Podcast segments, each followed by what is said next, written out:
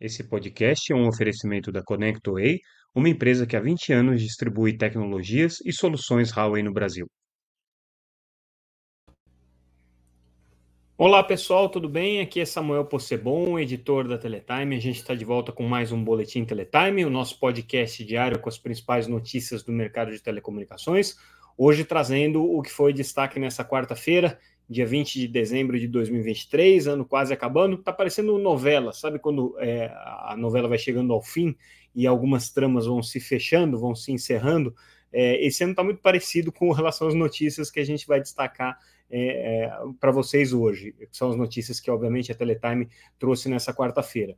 É, vamos começar é, com uma notícia importante para o processo de recuperação judicial e de é, refinanciamento da Oi é, ela está num, num processo de idas e vindas com relação a quem vai emprestar dinheiro para ela conseguir o fluxo de caixa necessário aí é, para curto prazo, né? Então é o chamado empréstimo DIP que a empresa tem contratado, um, um, é um empréstimo emergencial, vamos dizer assim, que ela precisa levantar. Ela originalmente tinha feito esse empréstimo com é, os é, principais credores de 200 milhões de dólares. Depois, é, o, o, fundo é, BTG que é sócio da Oi, inclusive na Vital, é, trouxe uma proposta mais interessante de 300 milhões de dólares, mas no final das contas eles renegociaram e voltaram é, esse valor para 200 milhões de dólares.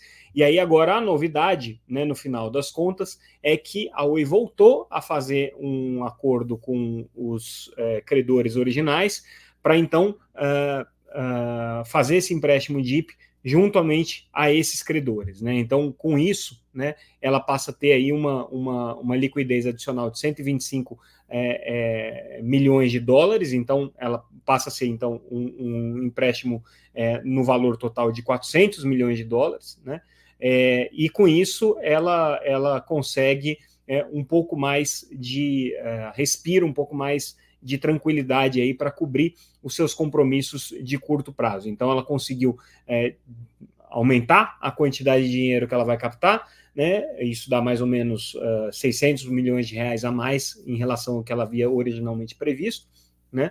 É, e uh, consegue também garantir condições de pagamento no longo prazo, no longo prazo não, né? No curto prazo, porque é um empréstimo de praticamente um ano só mas consegue é, juros praticamente metade do que ela tinha se comprometido anteriormente. Então, a, foi um acordo pactuado, aí, inclusive com o BTG, eles é, é, concordaram em, em, em, retroceder. As garantias são as mesmas, ou seja, os credores é, da, da, da Oi nesse empréstimo DIP né, é, vão ter é, como garantia 95% das ações da Oi na Vital mas com isso a condição que a empresa consegue é um pouco melhor aí para curto prazo. Claro que isso daí é um dinheiro emergencial para cobrir é, as necessidades de caixa mais imediatas da empresa. Ela tem uma previsão é, para o momento em que o processo de recuperação judicial avançar, de ter um segundo empréstimo é, é DIP, que seria um empréstimo é, mais, é, mais emergencial para ela, mas aí num valor maior, né?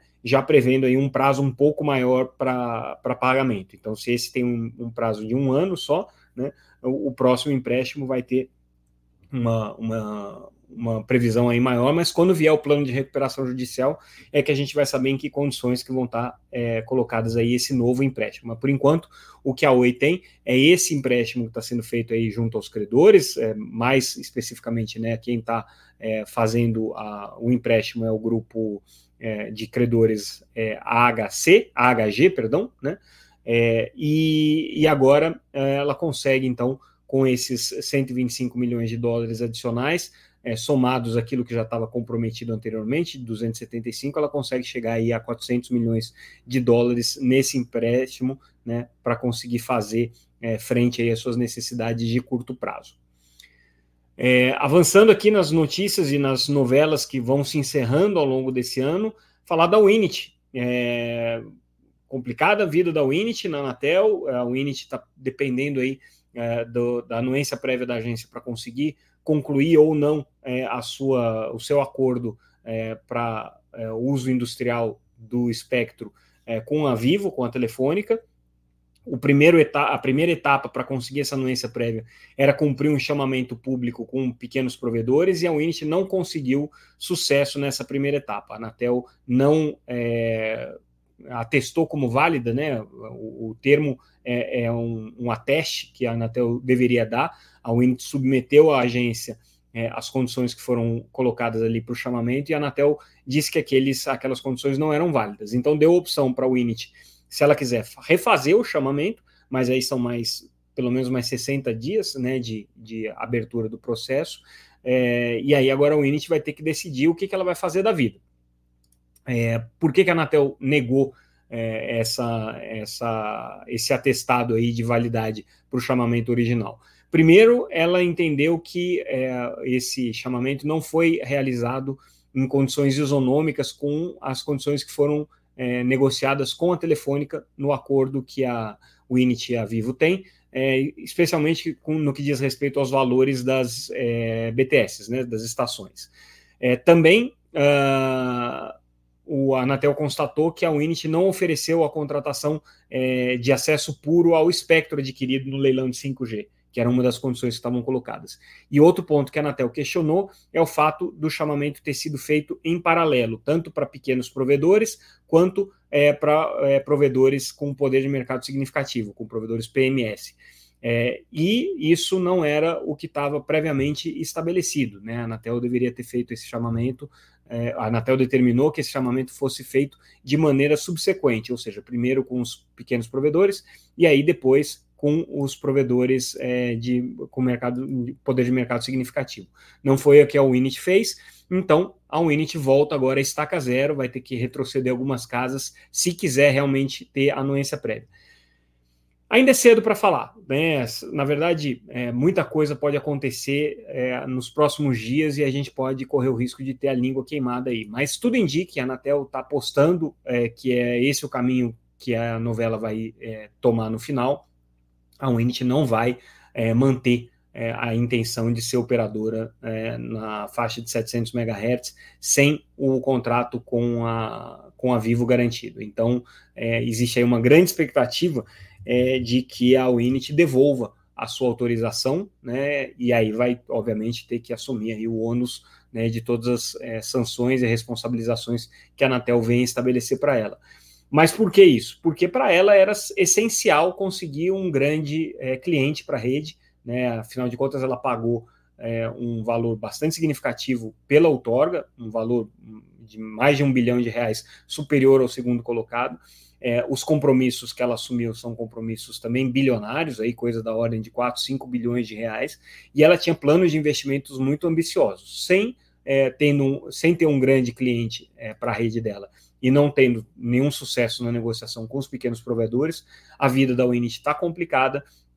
E aí a gente está na expectativa se ela vai realmente desistir ou não é, da, da prestação do serviço.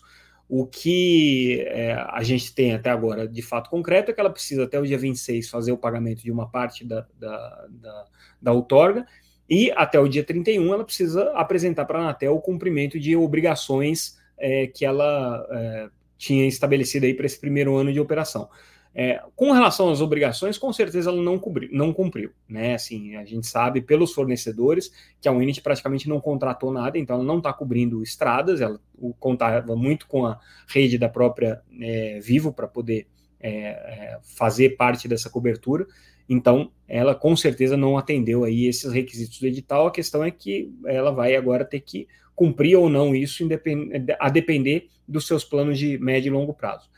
Com relação ao pagamento, né, aí agora a dúvida é o que, que ela vai ter que pagar, então já está mais ou menos pacificado que ela tem que pagar para trás, agora para frente ela não precisa ainda pagar, e as garantias que vão ser executadas pela Anatel, essa é a grande é, questão. Se vão ser executadas garantias é, já pensando é, nas obrigações futuras ou só as garantias das obrigações que já passaram, que são executadas. Então, essas são as discussões que estão acontecendo dentro da agência nesse momento, complicada a situação da Wind.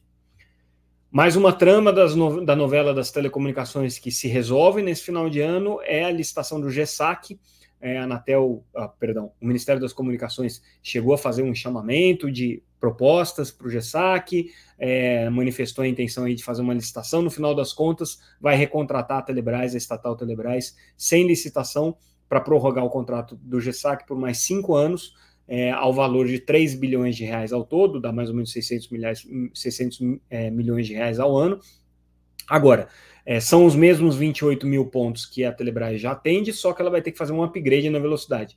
Ela vai ter que ter atendimento em velocidade de 20 megabits por segundo, 30 megabits por segundo, 40 megabits por segundo e 60 megabits por segundo. A gente sabe, por informações de mercado, e a própria Telebrás já deu isso, é, já deu a entender isso, que ela não tem capacidade de atender nessas velocidades. Ela vai ter que fazer acordos no mercado, vai ter que contratar é, capacidade de satélite no mercado para conseguir fazer isso. É bom lembrar que ela tem uma parte da capacidade do SGDC que hoje está com a Viasat e ela eventualmente pode utilizar, principalmente se a Viasat sair do mercado de banda larga residencial, como é uma especulação aí bastante é, recorrente no mercado, considerando é, as limitações que ela teve no Viasat 3.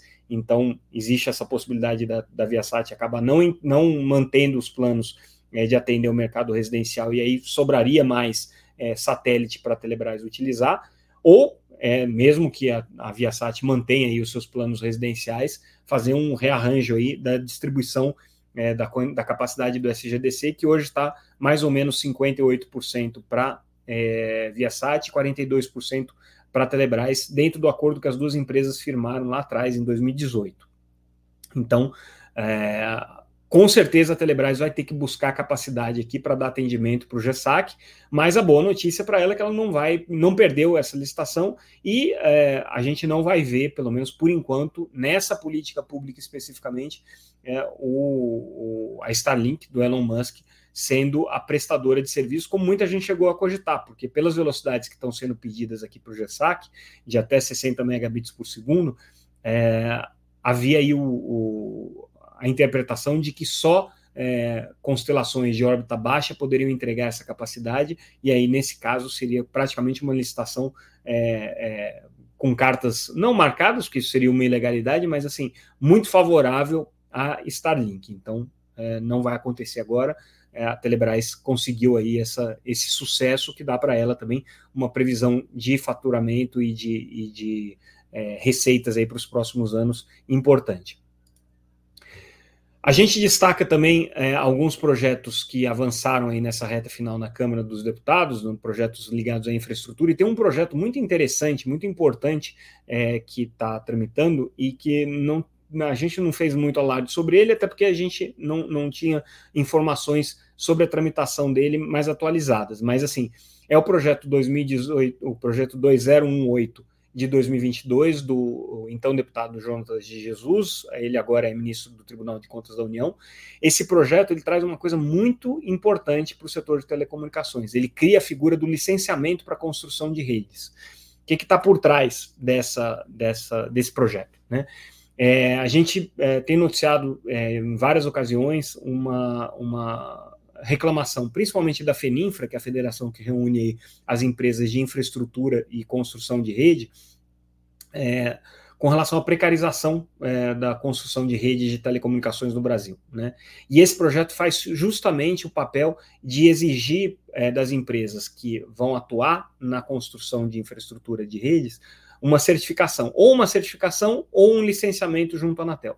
Então, o projeto ele cria a figura do licenciamento, em que a empresa tem que é, é, atestar sua capacidade é, técnica, a qualificação dos seus profissionais, é, tem que atestar é, qual é o projeto técnico que vai ser, que vai ser executado para a construção daquela rede, é, ainda que seja um, um, processo simplificado de licenciamento, né, com, com, com uma, uma, expedição é, rápida, né, por, por meio da internet, tem que ter um licenciamento. E aí, é, cria-se também a figura é, do, do, do, uma espécie de um selo de qualidade para as empresas que vão prestar esse tipo de serviço, que vai ser expedido, pode ser expedido, se a Anatel assim o desejar, pelas é, entidades setoriais aí que regulam o setor, a FENINFRA seria uma delas, mas eventualmente outras entidades aí, como, por exemplo, as associações de provedores de internet, poderiam fazer isso também. E aí, é, com isso, você tenta colocar um certo controle sobre quem é que está esticando rede de telecomunicações no Brasil. Né? Então, é, uma, é um projeto bastante é, polêmico, foi aprovado agora na Comissão de Fiscalização e Controle é, da Câmara dos Deputados.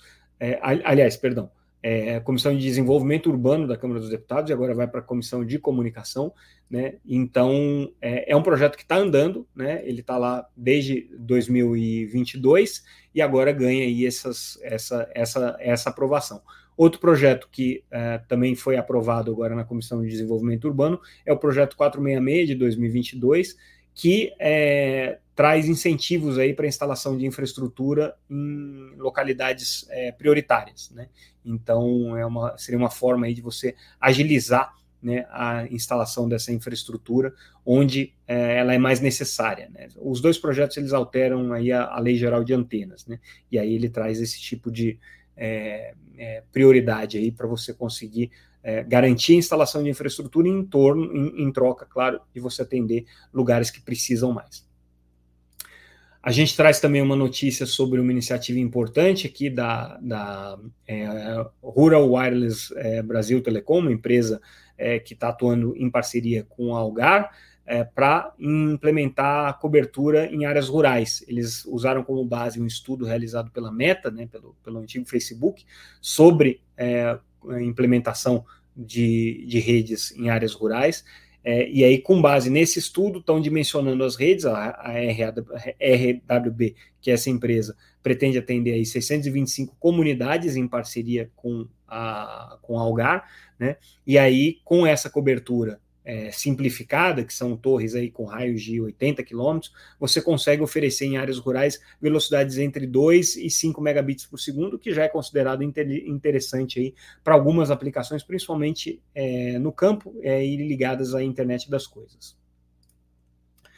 Ontem a gente trouxe um monte de matéria sobre a política do celular seguro que o governo está implementando, que é essa espécie de botão de pânico aí que você aperta e ele bloqueia a sua linha de celular, ou bloqueia o, o código e-mail do seu celular e ele não mais vai funcionar, bloqueia acesso a aplicativos de banco, compras e tudo mais. E aí hoje a gente traz a notícia de que as operadoras virtuais também querem participar desse processo do celular seguro, que hoje está restrito às grandes operadoras. Então, é, a intenção aí das operadoras virtuais é também estarem aderentes aí a esse projeto. É, é, um pouquinho mais complicada a participação deles por conta da integração, né? Eles teriam que é, se integrar aí às redes é, das, das grandes operadoras por meio da ABR, mas não é nada impossível. Então, é, certamente isso pode acontecer. E mais um capítulo da novela do Cabo Submarino em Fortaleza. Agora foi a Secretaria de Patrimônio da União, mas uh, o escritório é, do Ceará, que é ligado a, ao governo federal, de qualquer maneira, dando parecer favorável à usina de salinização da Praia do Futuro. Então você tem assim, a Anatel dizendo que não pode e a Secretaria de Patrimônio da União dizendo que pode. Tá? Certamente o que vai ser seguido é o parecer da SPU, porque é do interesse do Estado do Ceará construir essa usina, é interesse da Prefeitura de Fortaleza construir essa usina de salinização. É, a CAGES está botando muita força nisso, e é, é muito pouco provável que a posição da Anatel prevaleça. Mas, de qualquer maneira, fica aí o risco alertado pela agência de telecomunicações e aquilo que a gente já comentou ontem. O que está por trás dessa, dessa história não é só o risco em si que existe. Tá? É, o problema é em que condições que você vai conseguir vender o polo de é, data centers e o polo de cabos submarinos de Fortaleza, porque é, com essa usina de sanitização, as empresas que lá se estabelecerem certamente não vão conseguir a certificação para os graus mais altos aí de é, qualidade e confiabilidade que são exigidos de empresas desse porte. Então, né, vão oferecer um serviço, mas com uma, uma é, qualidade atestada inferior, não que a qualidade vá ser pior, mas ela não vai conseguir um, um atestado para uma qualidade superior, e com isso, é, obviamente, a prestação de serviços vai ser menos valorizada do que seria se ela tivesse um nível de qualidade máximo. Né? Então, é isso que, que, é, na verdade, afeta essa usina de salinização. Existe, o risco existe, mas, assim, o maior problema é que é um, é um risco é, que gera como consequência essa dificuldade das empresas conseguirem se certificar. É como se fosse é, um, um, um, carro que tem um risco maior de roubo, né? E aí o seguro fica mais caro. Né? Então, o, não quer dizer que o fato do carro ter o risco maior de roubos é, é, significa que ele vai ser roubado, mas fica mais caro para fazer o seguro de qualquer maneira. Então, a situação aqui é muito parecida. E com isso, a gente vai encerrando o nosso boletim de hoje. Amanhã a gente volta com o nosso último boletim do ano, se não houver nenhuma, é, nenhum fato aí de força maior que nos obrigue a voltar no meio das férias. Mas por enquanto, a gente encerra e amanhã a gente volta com mais um Boletim Teletime. Lembrando que tudo que a gente comentou aqui está analisado com muito mais profundidade, muito mais detalhes no nosso site www.teletime.com.br. Então, se inscrevam lá para receber a nossa newsletter por e-mail, acompanhem a gente nas redes sociais, que a gente está linkando as matérias assim que elas entram no ar, e aí vocês ficam ligados em tudo que está acontecendo no mercado de telecomunicações em tempo real. É isso, pessoal. Amanhã a gente volta. Obrigado pela audiência. Tchau, tchau.